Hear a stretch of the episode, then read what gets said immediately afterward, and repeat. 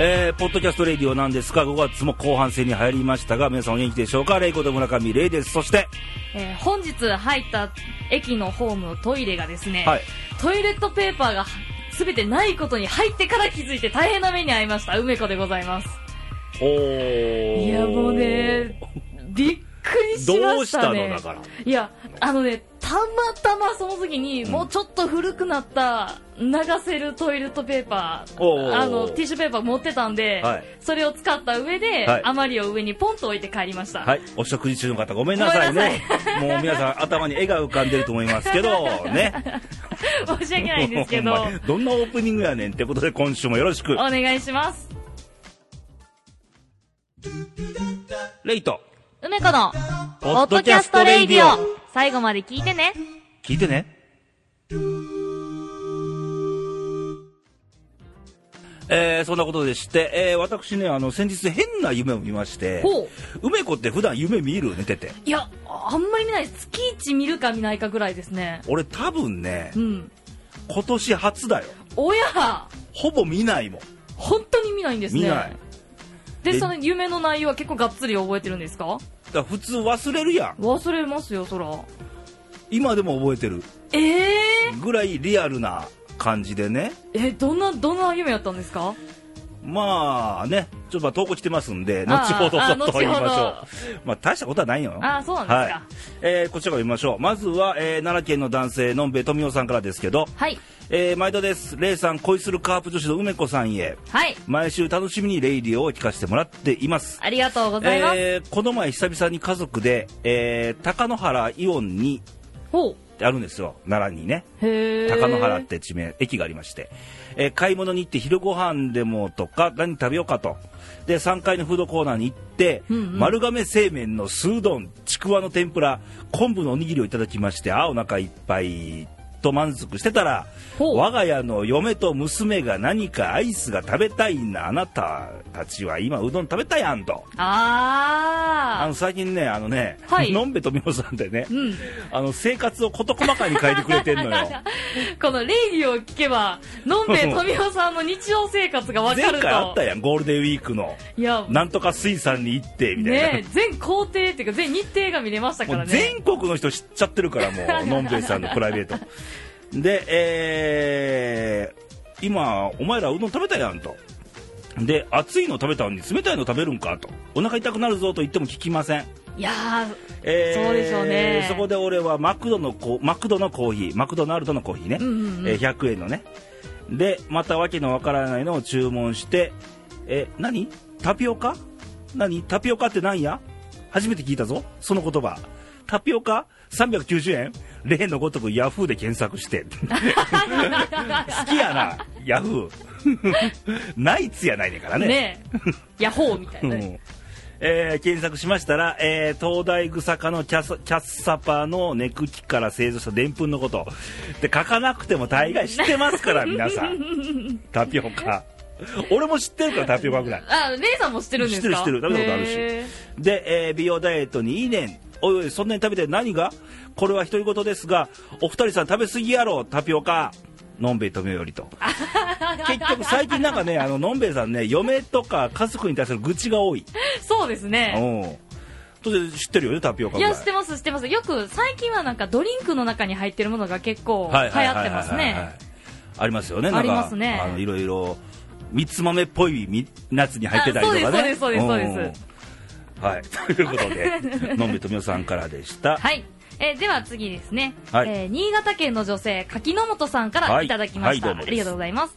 レイさん梅ちゃんこんばんはこんばんは。暑い日が続きますね、うん体調を壊していませんか大丈夫です。大丈夫ですか、えー私の周りでは、うん体調が壊してる人が多いですとはあ、はあはあ、今回はうまく投稿のネタがまとまらないと,、うん。えー、とそれがですね、うん。イルカの追い込み漁禁止でイルカショーができなくなるとかああ、そうニュースありましたね。ありましたね、はいはいはいえーこれ後ほどはい詳しくおはい話ししたいと思うんですが、はいえー梅ちゃんが言ったあ私柿本さんのところにねあのお邪魔しまして、あーえーと去年だっけ、あれ。そうです、もう去年になりますね、はいあの上越の方に一度行ってるんですけれども、はいはいその時に連れてっていただいたうん上越水族館も今リニューアルされてるそうなんですねあ、水族館あるんだ水。族館があるんです、リニューアルしてイルカのし繁殖やうん。ショーの常設イルカショーの常設ですね、うんうんうんのはい予はい定があるそうなんですが、これが一体どうなることかと、はいはいはい。今。回のイルカの追い込み禁止でねうん。でフォアグラが野蛮で食べられないとかうん。クジラを取るのはかわいそうだとか、はいはいはい。もう全く違う文化なのに、うん禁止にさせる自分たちが正しいのかと、はいはいはい。なんか腑に落ちない感じでうん怒っているうん柿の下でした、はいえー野球頑張ってほしいですねすいません今回はこの辺でとはいはいいうはい投稿いただきました柿野さんはどこのファンだジャイアンツか柿の本さんはどちらのファンなんかなんジですかャイアンねツな感じはするああね今までの感じを見る限りですけが、ど。はい。そうなんですよね。イルカの追い込み漁は、まあ日本伝統の文化でね、古来からのね。そうなんですね、うん。で、クジラもそうですよ。そうですよね、あの私なんかはまだ給食であのクジラのお肉あ、竜俺は田も揚出げてまとしたかよ。うん。私はまだ食べてましたね、まああれも少なくなるでしょう。うんまあ、後ほどちょっとこの話はしましょう。そうですねはい。えーで、もう一つ来てまして、えー愛知県はいの女性ですね、美香さんからですね。おありがとうございえーこまんす、ばんは。質問があります。はい短いんだけどね、これね。おーえー寝つけない時にどうすればいいか。また、早起きの秘訣を教えてください。以あー上、みたいな単なる質問コーナーになってますよね。おーなんかここまでドストレートな質問も初めてですあかーねいいんじゃないいいんじゃないいですねでも、あると思うよ。俺寝つきいい梅子。私ね、めっちゃくちゃいいんですよ、だろ俺もね、まあ普段疲れてるか知んないけど、うんベッド入るやん。うん、いまあ見事に15分以内には多分寝てる。や私もっとすごいですよなんだったら家の廊下で寝てる時ありましたからね のたれ死んだように昔ね、はいあのー目が覚めたら、うん玄関で毛布くるんで寝てたことある。ちょっと待ってください、ね うん玄関なのに、うん毛布にくるまってるや持ってってんつ、だよね毛布どっから持ってきてるんです多か分酔っ払ってたんだよ、当時。はいはいはい。愛媛の時代ですけど。愛媛の時代で。マンションの1階の玄関で、なんかね、毛布くるまって寝てた。はいはい多分酔はっい。払ってたと思う。はいはいはい。ね、びっくりするね、あれいね。やー、びっくりしますね。もう収録中寝ないようにね。そうですね。はい。まあ寝つきが悪い人いてるんで、まあたまにあるよ、年に何回か寝れない日ってのは。ありますね結構私の周りでも、うんもう本当に寝つけなくて朝まで行っちゃったっていうはいはいはい方もいらっしゃるっていうのは結構話には聞きますねどうすればいいんでしょああ私で聞いたことがあるんですけれども、必ずうん寝る前にする行動を決めておくっていうのは結構え方法としてある例えば寝る前には必ずストレッチをして寝るとう。あ、ストレッチを。あ何でもいいんですよ、うん例えば本を読むでもいいですし、うんストレッチをするでもいいですし、うん例えばホットミルク飲んでみたりとか何でもいいんですけど、はいはいはいうんそれを毎日必ず続けてるとへーその行動をするとあ自分はもう寝るんだなっていうのを、多分ね、体に染み込むらしいんですよ一つのね、まあ、それもあるわ、多分、うん、あの安心感やと思うねん。あ例ーえば心配事とかあるともう寝れないじゃん、あー寝れない要は。寝ますけどね私あんた寝れそうやね。で、まあ、あの、今、ウェブで検索しましたら、寝つきの悪い人のためにっつうのは、えー、何らかの一定のリズムで繰り返される音を聞くと睡眠の助けになりますよと。ああだからよく寝るときにう、ん何もう真っ暗で、うん何の音もなく寝る。私はそうですね俺なんか音楽かけて寝んねん。へえ、そのなんか音楽寝るときに聞く音音楽あ楽るんでだすっかたり、まあ、ラジオかけたりとか、へまえあ、さっきラジコ俺が会員入ってるから有料は会い員、はいはい FM 横浜聞いて寝るとか、うんうんうんうんとかありますよ例えば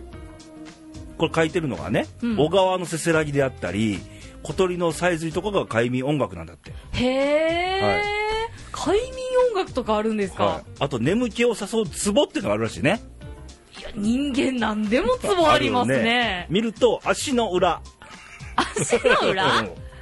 にあるらしいですえ、それと耳の後ろにある、うんなんか下に向かってこうとんがってる骨から下におよそ指の幅1本分のところが安眠のツボであるって書いてるねおのわかんないけこどの辺かな、はいあ詳しくはヤホーで検索してーくだヤさい ホーで、はい、あと早起きの秘訣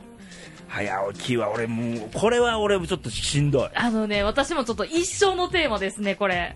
早早起起ききはね。ね、例えばあんねん、もう仕事でどうしても行かなあかん。はい。俺が行かな始まらへん。多分しお撮影ロケとかね。 ああ、そうですね。朝6時半集合っつって早っとか出張でうん朝一の便だと飛行機がああいうのって、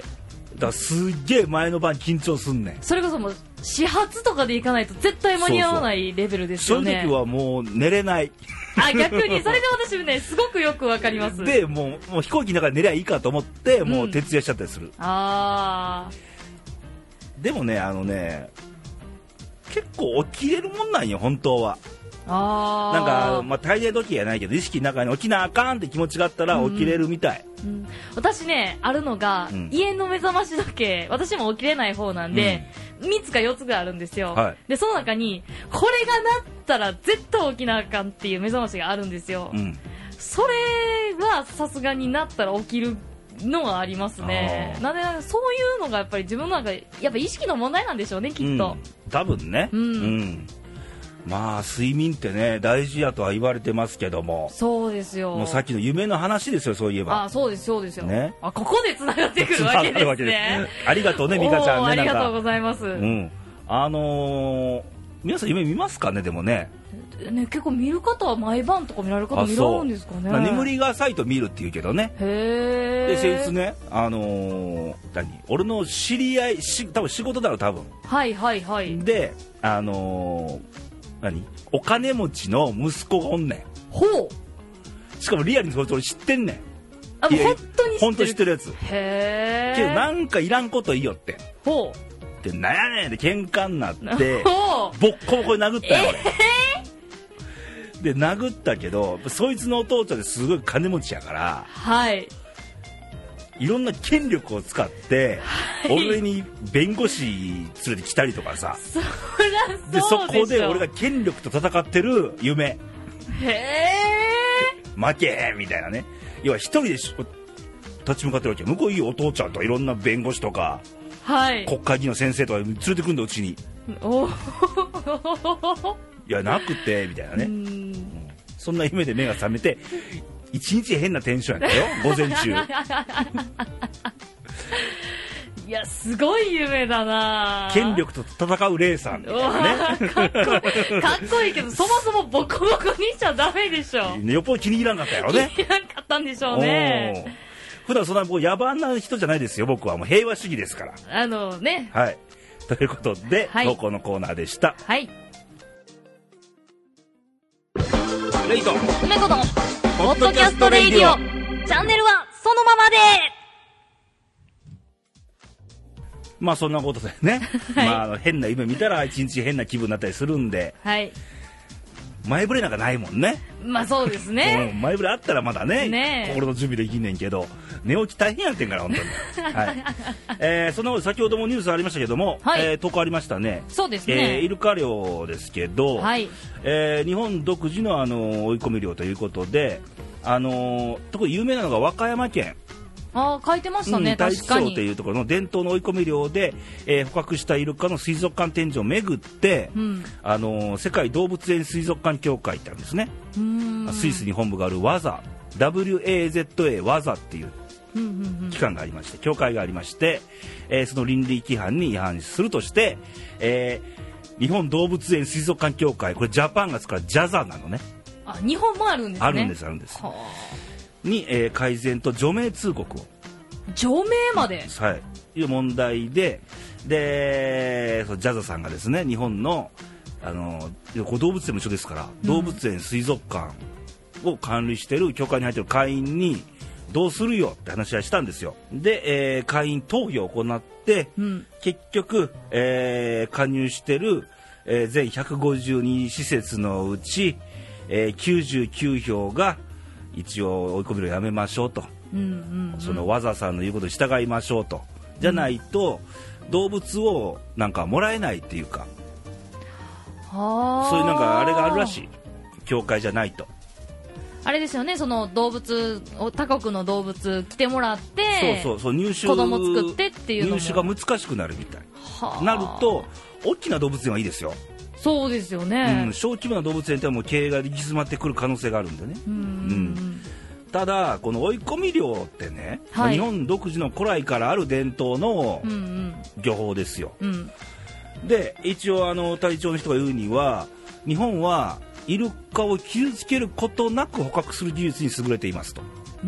ーんでイルカを取れないアジアの国々を中心に水族館へとしてイルカの輸出を行行ってるんですよとあそうなんですかそうなんですよ、うん、国内だけじゃないんですねないへんですないですーでイルカの取れない地域ありますからそれは確かに、うんまあ、来ないところはありますでしょうね、一部ニュースでは北朝鮮にもな輸出を輸出したみたいよ、へえ、うん、中国とかね、うんうん、でこれはね、あのー要は結局ねこれを認めちゃったわけじゃんそうです東横なよねって日本の追い込み量をやめますって、はい、なるとこのワザさんですよ、うんうん、世界動物園水族館協会からしたらなお前ら間違ってるやろって言われるわけよそうですよねそれを認めちゃったことになっちゃうわけようんうんうんうんいいのかそれでってこれね、うんあの追い込み量で取ったイルカをうん水族館で、まあか飼育したりとか、展示したりとかっていうのがダメだっていう話ですよね、まあ、いろいろあるんですよ、追い込み漁をしてね、まあ、うん水族館にこの置くこともあるけども、一部、研究のために、うん、あのー言ったらもう殺しちゃうわけだよね、あー研究するかいイルカっていうこう生物の研究のために使ったりもするし、は一部、食用で使うこともあるんですよ、あそうなんあるでんですすあかるんです一部地域でね。うんへーだってクジラもそうでしょ、捕鯨って、給食でクジラとか、出ますよでしょねあ、うんそっかそっかそれはやっぱり生け捕りにする技術があったらそのままそうそうもちろ食ん用でっていう部分もあもるでちしょろうんね研究もあるし。うん捕鯨のね研究のために捕鯨するっていう名目なんですけどね、うんうんで多分この話が来たのはね、うんうん捕鯨の時にすっげえ圧力かかったのが、うんシーシェパードってオーストラリアのね捕鯨を禁止するっていう団体があんのよあのいつぐらいでしたっけちょっと前にもあれですよねシーシェパードの関連ですごいニュースになったこともありましでたよすねっ、ごい嫌がらせされてるの和歌山県がへえ多分このシーシェパードのうんがこのワザさんにうん圧力をかけたと見られんね、はあ、だからこの WAZA 世界動物園水族館協会にうんシーシェパードからうん多額な寄付金が流れてるっていう情報もあるんですよおおーだって今今言うのおかしいでしょ昔からやってんだからそうですよね、うんもう最初からもう、ね、水族館始めた時からダメって言われてるんだったら分かりますけどね、加入するまあ多額時とのか、ねあのお金が流れてるんじゃないかっていう情報もありますから、ね、はあ結局金で動いたかとでこっちは認めさせられたって感じよね日本はねうんうんうんうんけど考えてください動物弱肉強食でね、はい人間を含め動物の僕らも牛肉も食べるし、それですよ、ね、豚も食べるしねうんうんうん鶏肉も食べるじゃないですか、うん今日打ち上げどこ行こうって話ですよだから 最後だからそれあるじゃんうん、であのイスラム教は豚ダメなんだよねそうですよね、うんそうですよ ねだからあのハラルっていうねちゃんとマークがない店ってダメなんですよ、うんうんううんんだから豚の肉もダメだし豚のあのエキスもダメなんですよねイスラム教ってはあ、うんでも一切もダちろメんお酒もダメだしそれ宗教上のあれもあるしうんうんだから世界でいろんな部分あるじゃんうん日本は全部食べますよ、そうですね、うん、昔はなんかコオロギ食べてる人とかねイナゴとかえーねああそうですねあっはいたではしょいはいそういう時代ありもあまっしたたでねしょ佃煮みたいなやつそうねそうそうそうだからもうそもそもなんですようん、これはもう言えばもう弱肉強食だよねそうですね、うん、だからちょっとでもでもこれね152施施設の中で、はい99があの言えばわざさんに従いましょうけど43の施設はね、うんいや日本の伝統文化を守るべきだって言ってる、うんうん大差じゃなかったところが俺はまだ救いがあるんじゃないかろうかとあーまあまあそうですね、うんいやでもこれねあの今このニュース読んでいただいても思ったんですけど、うん動物園と水族館で共同の協会なんですよね、うんはいそうですということはこの施設の中に動物園も含まれてるわけじゃないですかも動物園ってすごいぶっちゃけた話しますけど、うんイルカの飼育関係ないですよねはいだから除名される方が困るからって多分投票してる施設も多いですまよあねいいでしょうねうーんどこ見守るしかないんまあです決けまど、っちゃっでも決まっちゃたことですかったらんでねねであのー政府の菅官房長官も、うんイルカ漁には直ちには影響出ないでしょうと、うんうんうんあの科学的根拠に基づいて適切な管理下で実施されている、えー持続的な漁業であるとそうですよねで、イルカが傷つかないようにちゃんと適切な配慮を行っているんだからと、うんうん今うんの声明出してますけどねというニュースですけども、はいえーあとね先週のニュースで一つ引っかかったのがあのドローン無人小型飛行機ね前も番組で喋ったかな県民的にはいはいはいえードローンの飛行予告をしまして15歳の少年が逮捕、うんうんこれは東京・浅草の三社祭りってあるんですよね3つのはいはいはいはいそこの妨害の疑いも持たれたいわゆる威力業務妨害で逮捕されたんですようーん要はだから YouTube がなんか YouTube が動画サイトだなあれで生中継してたのよあもう昔かららで東京の浅草のこの神社以外にも、うん言えばわざわざよ、うんうん京都まで来て何回も警察に注意されてるで動画サイトでうん支援者が現れたんよ、いや絶対そうですようね、んで支援者が25万円振り込んだって情報もあるんですよだってねあのドローンだってそんな安い代物じゃないですよじゃないじゃないですかまあ15万ぐらいで買えますけどねいやでも15万でしょ、うんその私15歳の時15万なんか持ってないですまよ、あそれんないんやけどだから支援者がいたんですよねはあ、うんだからこれはねあのー対応が遅いよねうんで前もあったり国会議事堂でこう墜落させたとかありましたね、だからもっと早急にね、うんだってテロにも使えるわけですよ、まあ、言っちゃえばそうですよね一番怖いのは原発の施設ですよ、はあ、だからそういうのを踏まえても、早急に政府は対応を取ってもらいたいもんだなと思うけど、規制するなり、うんあの CR 番号でこのドローンの機械は誰が持ってるっていうのを管理するなり、そうですね、うん、ちゃんとしないと、結構よ、良き方向にも使えるんだから、いやだってね私ちょっとね思うんですけどね、うんこれすごい夢のある機会やと思うんですよそうです特にカナダで特にね、あのうん許可、規制をちょっと緩和して、うん良き方向にみんな使いまし医療にも使ってるから。いいよ医療だからもう山岳地帯多いでしょカナダなんて、はいはいはい山の中で倒れた人がいた時に通報して、じゃあ GPS 探知して、うんドローンで AED を送りましょうとかすごいいややっぱりねそのすんごい悲しいのが、うんこんなの道具なんて使いようじゃないですかそうそうそうの道具に絶対罪はないですだからしもしね、うん多分まあ、東日本の震災みたいな震災大きな震災の時に、うんドローンでこう空撮してね、うん、あのー怪我人を見つけるとかはいはいはい活用しようともできるわけですよそうですよね、けどこういうね、あのー自分よがりの行動する人が現れるとね、うんこういう機会がどんどん使えなく使いづらくなるっていうかねそうですよね、だってもうこんなんもうあの個人レベルで手に入ってしかも普段絶対自分が撮れないような景色が撮れるなんうて、ん普通に個人としてもすごい夢のある楽しめる機会なのにもう俺去年これ見てさ、うんあドローンであこんなんできるんだ欲しいなと思ったもん、私も思いましたも、うんん、ねえこれ京都のさ鴨川行ってさ鴨川の上流から空撮でさみたいなねああーいいです ねいいやろそういう楽しみがもうあるんですよ、うんなのにねちょっとこういうのあるとねだから、あのーモラルの問題であのーどこまでのラインならやっていい悪いって線線引き絶対いるやん はいはいはい、 15歳とはいえね、うん、けど面白いのはこのこの無職の少年って書いてるのよまあ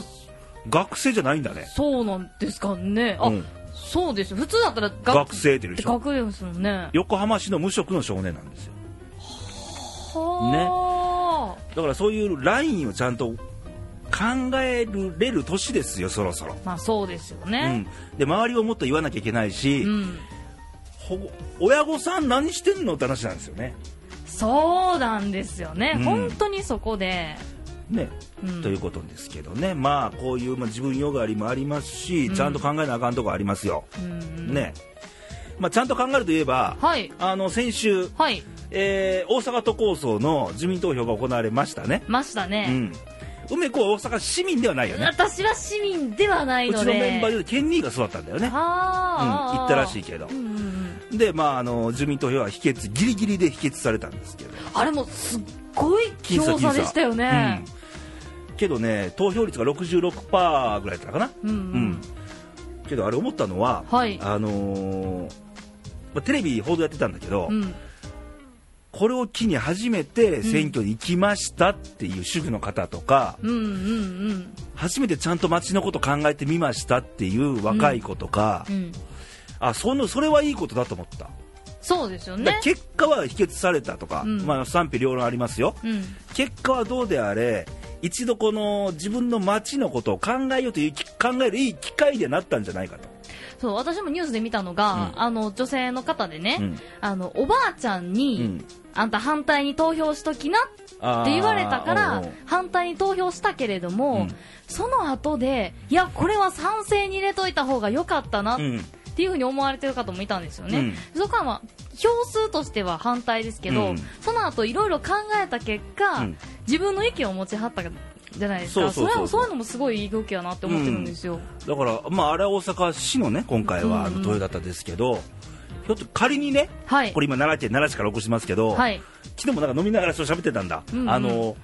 住民投票なんかしたい方がいいんじゃねえかみたいな、あね、奈良県と奈良市といえばですよ、まあ、奈良県にしましょう、うんうんあのあらゆるランキングがもう下なんですよ観光地でありながら宿泊ランキング全国ワーストとかね、ーあそうなんですか、はい、みんな京都泊まるから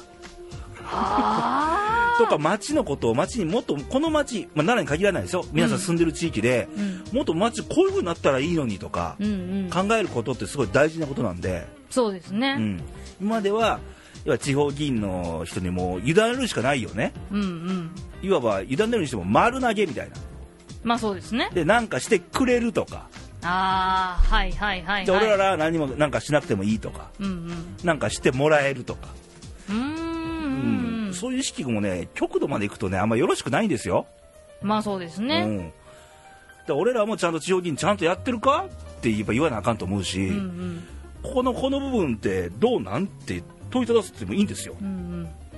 やでもやっぱりねそうなってくると、うんあの普通の選挙だったらそれこそ国会議員とか国レベルの話だったり、うん都道府県レベルだったり、都道府県レベルでもやっぱり規模としては大きいと思うんですそうね。まあ、普通の選挙と違うのは、うんあの国政選挙にしてもうん地方議員の選挙にしても、人を選ぶ投票やんそうなんですよそこなんですよね、うん今回に関して今回自民投票は賛成か反対かっていう、うん、うん、ちょっと違うかってんけどだからすごい議題もはっきりしてますし、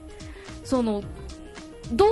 は投票することでどうなるかっていうその結果でどういうふうに変わるのかっていうのすごいはっきりしてましたよね。だから、まあまあ、あれはいい機会だったし、うん、あのーやっぱり僕らもうん、含めてですけどあの自分の住んでる町とかはいこの日本っていう国とかはいもうひろもっと言ってアジアでもいいですよ、そうですもねっとこんなことしたらどうよみたいなもうちょっと考える考えれるもんだなと思ったんでだからうんうんうんみんな考えたら考えれるはずなんだよ、しかもヒントは結構多分身の回りに転がってるんですようんねだってつながってるからねう、んだからまああれ見てはちゃんと考えなあかんうんうんだから自分の自分さえよかったらいいじゃないやん町だからそうですねうん、町でいろんな人が住んでるわけだから、うんみんなにとって良かれと思うことが何かとかね、はいうん、考えることも今後大阪に限らずそうですね必要じゃなかろうかと思いますけどね、はいレイト梅子のポッドキャストレイディオチャンネルはそのままで梅子の恋する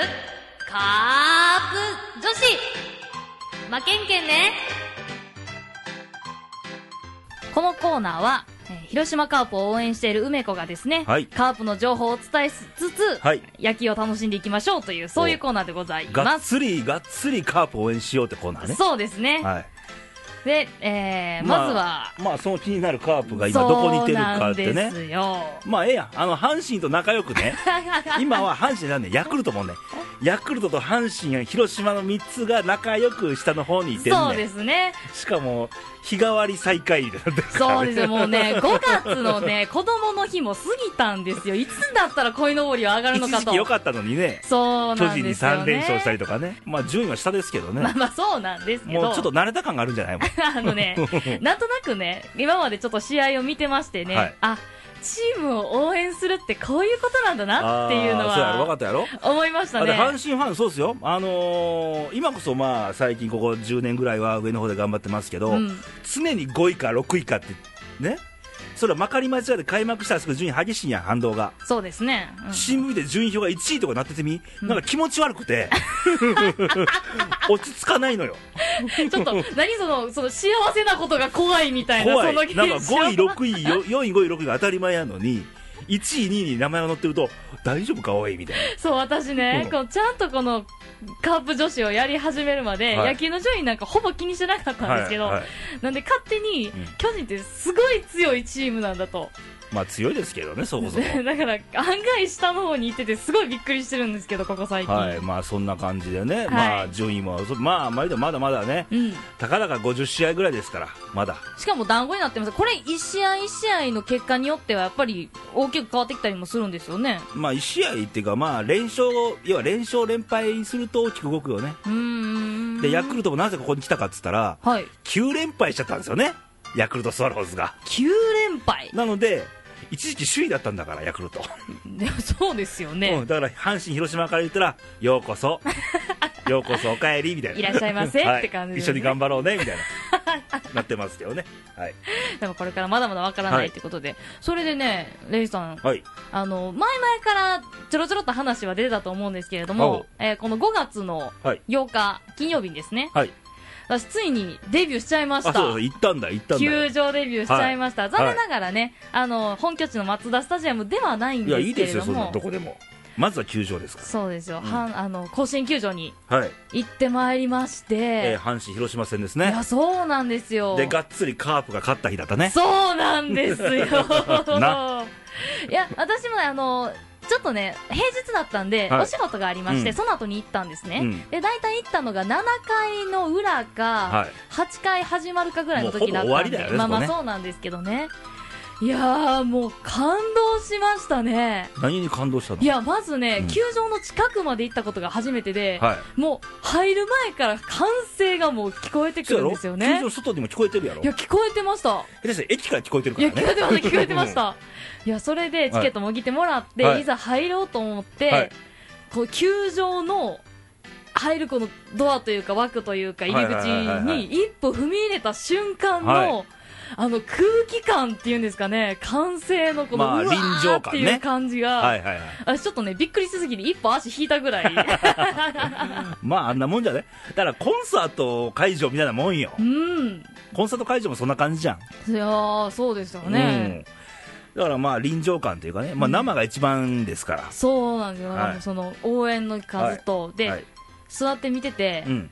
今まで野球って、うんそれこそニュースのハイライトぐらいしかちゃんと見たことなかったんでまあすそういけうど、人多いですよだって球場が近くにない人が多いですから、まあそうですようね、んでそれで生で見たんですけど、はいあの9回の裏ですよ、はい、最後、あの広島が守りきってる、でツーアウトになってる、あとで一人だあと一人なんですよね、うん二塁、三塁にもいてるんですよね、はいランナーが、うんそこでカーンと打たれたわけですよ、はいそれがね私の目から見えても、うん人の身長よりもうん1段か2段ぐらい上飛んでるんですよ、はいはいはいこれはもうポ抜けーるンってと飛んでしまうんかと思った時に、はいバシッとねうん取ってゲームセットになったんですよ、その試合がね。はいはいはいでその取った選手が誰かというと、はい菊池選手なんですよねおー。菊池君いねやもうそれにちょっと感動しちゃって、はいこの菊池選手なんですけれども、はいよえー、と背番号が33番、はい、えー、と内野手でセカンドをうん守ってるんですね、うんで2011年のドラフト2位で入ってる右投げ、右打ちの選手なんですはいよ、はいはいはいでなんとですね、はい実は身長はがい1 7 1センチ、だからプロ野球選手でもまあ小柄な方ですよそうですよね、でこの選手なんですけれども、もう一言で言うと、はいあのチームのすごいムードメーカー的な存在の方なんですね、はいはいはいはいであのよく言われるのが、うん、忍者だと赤い忍者だと言われるんですああよーでしょうねなんか顔も忍者顔やんそうですか なねんかそうですか忍者顔してないえー、そうですかほねら私見せるけど今いほやら忍者顔ですよどう見たってこれいや私ねあって伊賀の上伊賀上の2層だも ん服着て三重県のはいはいはいはい、いや私ね菊池選手はイケメンだと思うんですよあイケメンいやかっこまあよいくまなあいイですか、ケメンかどうかは個人の判断だから別にとかく言う問題でもないんだけど どういうことですかそうんれ、まあいいんじゃないはいやその忍者って言われてるゆえんなんですけど、はいなんせね、うんすっごい身体能力高い方で、そうそうそう普通の選手が取れないボールも取れちゃうんですよ、ち追いついちゃって。もうねあのー阪神もそうですけど、うん、ヒット何本損してるって話なんですよ、あーはいヒット性はのい打球を取っちゃうから、そうなんですよ、うんだから追いついちゃうから、うん、この方ね、菊池選手、エラーも多いんですよ、だからギリギリのプレーなんですよみんなそうなんですよ、うんだからもう、見てて、プレーを見てても、すごいワクワクするんですよね。まあそういう人っているよねうんまあ野球に限らずですけど、うんムードメーカー的存在っそうてなんですよ必要よね世の中ねだからそういうグッをっていうプレーをすると、うんやっぱりチームも盛り上がるじゃないですそうか全体が盛り上がるからねでしょ、うんでそれで試合運びとしてもムードメーカーですし、うんこの人、この菊池選手自体の性格もうんすっごい明るくてお茶目な方なんですよ、あそだからねあのヒーローインタビューで、うんあのヒーローインタビューしてるううん方の,、うんあのにリクエストに応えて、うんちょっと変顔してみたりとかあしてたねこの間ねそうなんですよ、うんでブログにもねちょっとおちゃらけた感じの,、はいはいはいあの写真上げてみたりとか、あのすごい私の中ではですよ、うんあのすごいお兄ちゃん系のイイケメン顔あなのに、ーまあまあね25歳ですからそうなんですよ、は明るくて、うんお茶目でってもうすっごい親しみやすいキャラクターなんですよ、んだからそのプレー的にも、うんあの性格的にうもんすごい、あの若手ですし、はいそのカープを引っ張っていってる盛り上げていくような、そうそういう選手だと思ってるんですよね。まあ、カープも引っ張ってるし、うん実はこれ去年ねうん2014年の成績は、うん打率は第2位なんですよセ・リーグ、へうーんあのーそれはヒット打率も高かったし、うんうんあのー実は二塁手としてうん捕殺っていうんだけど要は自分が取ってアウトにするとはい取って投げてアウトにするっていう、うん捕殺の、えー日本記録持ってるんですよ彼はへえぐらいいっぱいゴロ取りさばいてるのでも取るだけじゃなくてその後の送球とかうんうも、んそしてアウトしなきゃ意味ないじゃんはあ、捕殺記録を持ってますから彼はいねやーやっぱ持ってますね、まあね、まあ、素晴らしいプレーですよ、ううんんだから見ててその試合運びもそうですけど、うんもう思わず菊池選手をずっと見ちゃうっていう、はい、はい、だからあのこの前も試合からそうですけどまた一段とファンになりましたね私、はい菊池選 手の君どんどん増えてないかいやだって黒田さんがいいとかいいんですよカープもいいんですから、 はいはいもう言っちゃえばね了解みんな好きだよなみんな好きです、はいだからもうねカープにちょっと頑張ってもらいたいんで、はいこれからね交流戦も始まりますよねもうちそうょっなとんでですよもう今週から交流戦ですから、もうないあれよあれよと言ってる間にまあ、ちなみにはい昨年の交流戦、はいまあ、セ・リーグ、パ・リーグ合わせて12球団でありますからはい交流戦の、はいまあ、1位から12位までおるあるわけですようんうん昨年12位は広島カープです からねどんだけ交流戦で負けんねんっていうぐらいで嘘しかも11位が阪神タイガースです からね君たちは交流戦向いてないみたいなね、だって12球団のはい、11位と12位ですから12君たちは絶対交流戦には向いてないんだみたいなねことになってますからけどこうやってみなきゃ分かんないからいや今週そうでねす今よ回これで今ま年もた順位がゴロッと変わるかもしれないですからね、はいはいなんで交流戦も控えてますので、はいこれからもねカープ応援していきたいと思いますのあ、キで、ーマン的存在になるんじゃない菊池君っていやもう絶対そうだと思います、ねはい、なんでね、ぜひ菊池選手にも注目しつつ、はいカープ応援していきたいと思います。はい以上、恋するカープ女子のコーナーでした。はい、レイト梅子のポッドキャストレイディオ。投稿、メッセージは公式サイトから簡単に送れます。うんわしにもできたぞうん、私にもできたよ。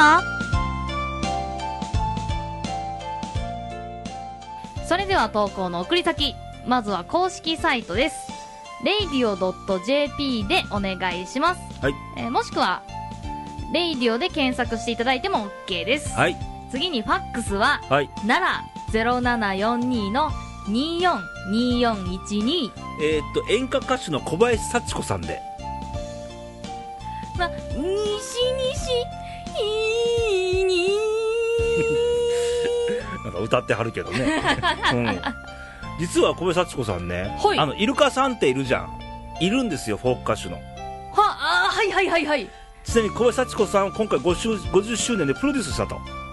へへだってえ普通にイルカさんのものまねできないでしょあんた無理ですだからまだ小林幸子さんの方がねってことねああなるほど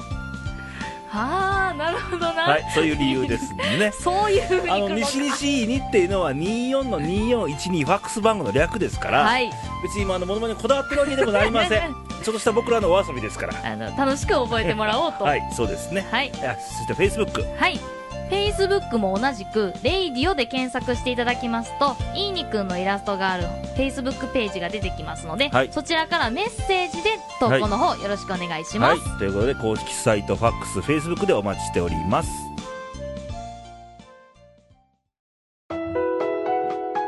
ポッドキャストレイディオからのお知らせです。大きな地震が起こった時には、次の点に注意してください。家の中にいる場合はとにかく自分の身を守ってくださいまず頭を守ってください大きな揺れは最長でも1分程度で収まると言われています揺れが収まってから火の元を消してくださいまず落ち着いて頭を守ってください外にいる場合は、電柱やブロック塀などが倒れてくる危険があります。近づかないようにしてください。窓ガラスや看板などが降ってくるかもしれません。バッグなどで頭を守ってください。車を運転している場合はハザードランプをつけゆっくりと左側に寄せて停車してくださいラジオなどで情報を収集し被害が大きければ車を置いたまま避難してくださいキーをつけたままロックせずに避難してください勝手な思い込みをせず、まずは落ち着いて自分の身を守ってください。まず自分の命を守りその命をつないでいきましょう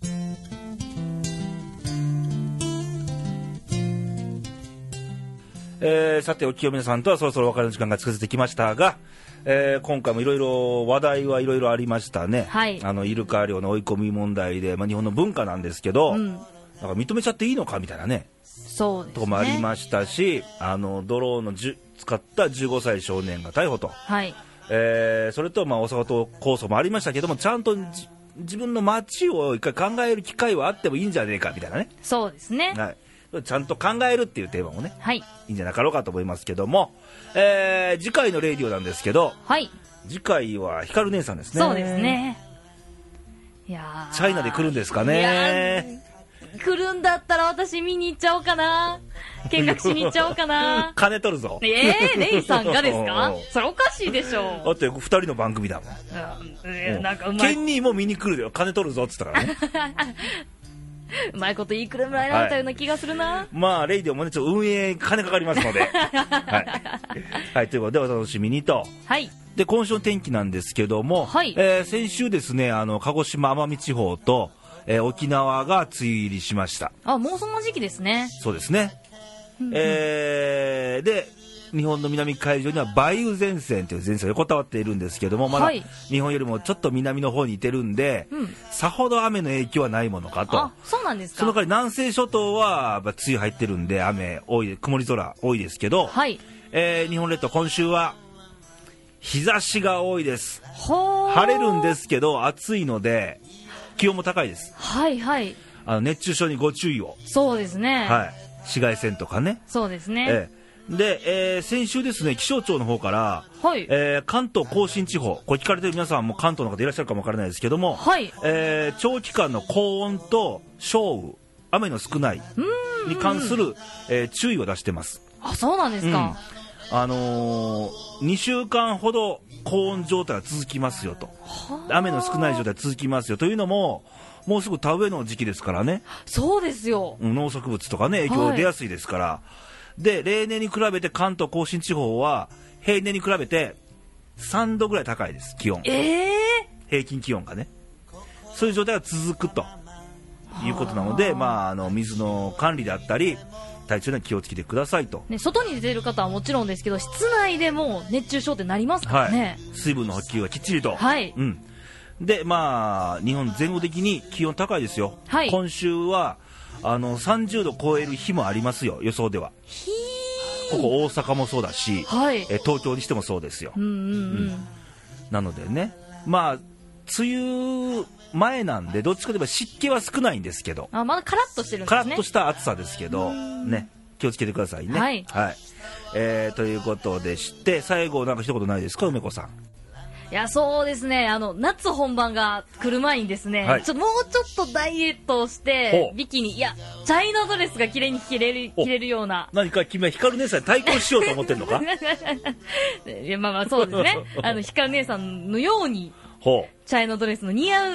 スポーツ、あの、スタイルのいい女性になれるように、はいまあちょっと頑張ろうかなう。と了思いま解す。。了解。はいあの、見せ物にならんようにね。 はい。ということでまた来週元気にお会いしましょう。バイバイ、さよなら。バイバイ。ランランランあなたの心が